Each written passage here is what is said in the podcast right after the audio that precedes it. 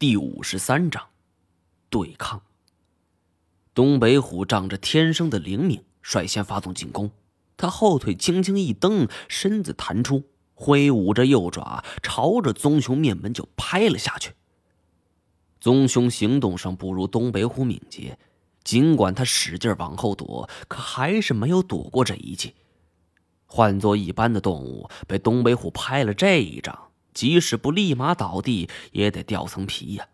可是眼前这棕熊是啥事儿也没有，反倒是迅速挥出了右掌，也朝着东北虎脑袋去了。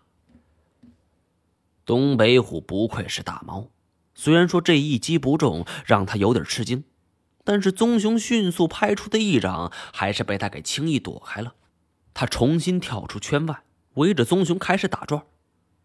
第一回合。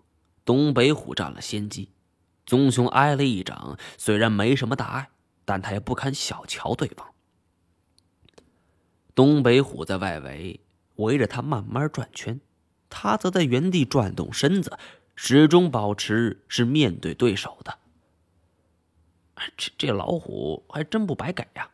金锁道：“要是他能把这熊给撂倒了，就不用咱们费事儿了，对吧？”其实世人很多固有观念是错误的，就拿捕熊与捕虎来讲，捕熊的危险性远远大于捕虎，所以我比较认同金锁的看法，我宁可我们最后的对手是东北虎。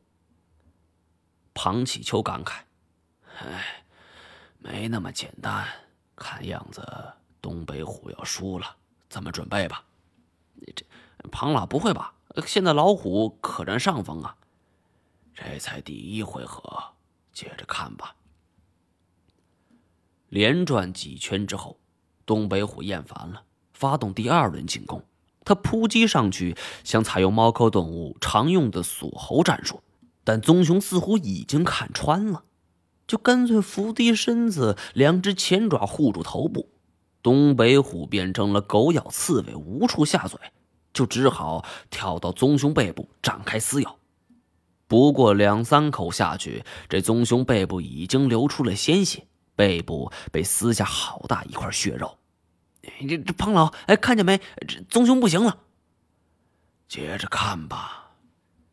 我听庞启秋的语气似乎非常担忧，想必他跟我一样，也是希望东北虎赢的。那么他在担心什么？难道说这棕熊还真能打赢吗？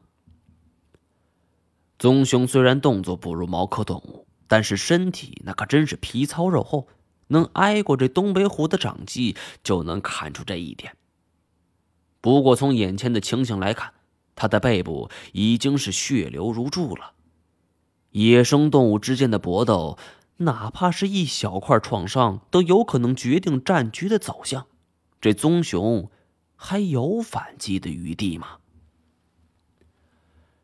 背部被啃咬了一大块，棕熊也不会坐以待毙。他突然站了起来，东北虎这一下猝不及防，差点就给摔下去。还好在滑下来一瞬间，这爪子勾住了棕熊的一侧，这才没有掉下来。虽然东北虎没有比棕熊给甩下背去，但是就他现在这模样，也已经十分狼狈。两只前爪搭在棕熊的身侧，后退便踩在地上。棕熊一开始没有占尽上风，他等的就是这个时机。他使劲侧过头去，一口就咬住了东北虎的后腿。东北虎是咆哮一声，东北虎数次对棕熊形成了创伤，但每一次是重创啊，而棕熊的第一次发动攻击就已经形成重创了。而且是绝对的重创。棕熊咬住对方的后腿之后，使劲一甩，东北虎就惨叫着飞了出去。不过眨眼之间，东北虎的后足是鲜血淋淋，他踉踉跄跄的站了起来，却已经走不动步子，也跳不起来了。猫科动物弹跳力出众，靠的就是后足发力。这后足受伤就无法再次弹跳。棕熊这一招等于是消灭了东北虎的致命技能。东北虎终于反应过来了，这个对手绝非等闲之辈。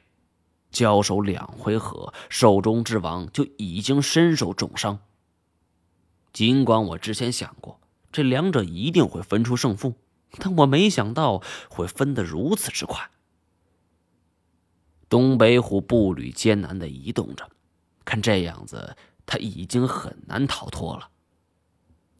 这一次，我从兽中之王的眼神中看到了难得的恐惧。棕熊一步一步逼近，东北虎则是步步后退。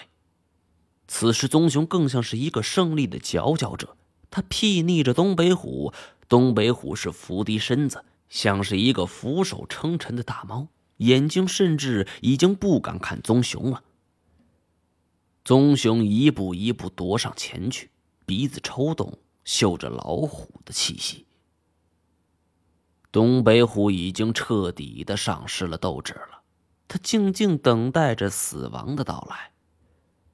野生动物争夺地盘的战斗中，很少有致死案例，失败方会自动离开，当然还是存在个别死亡的。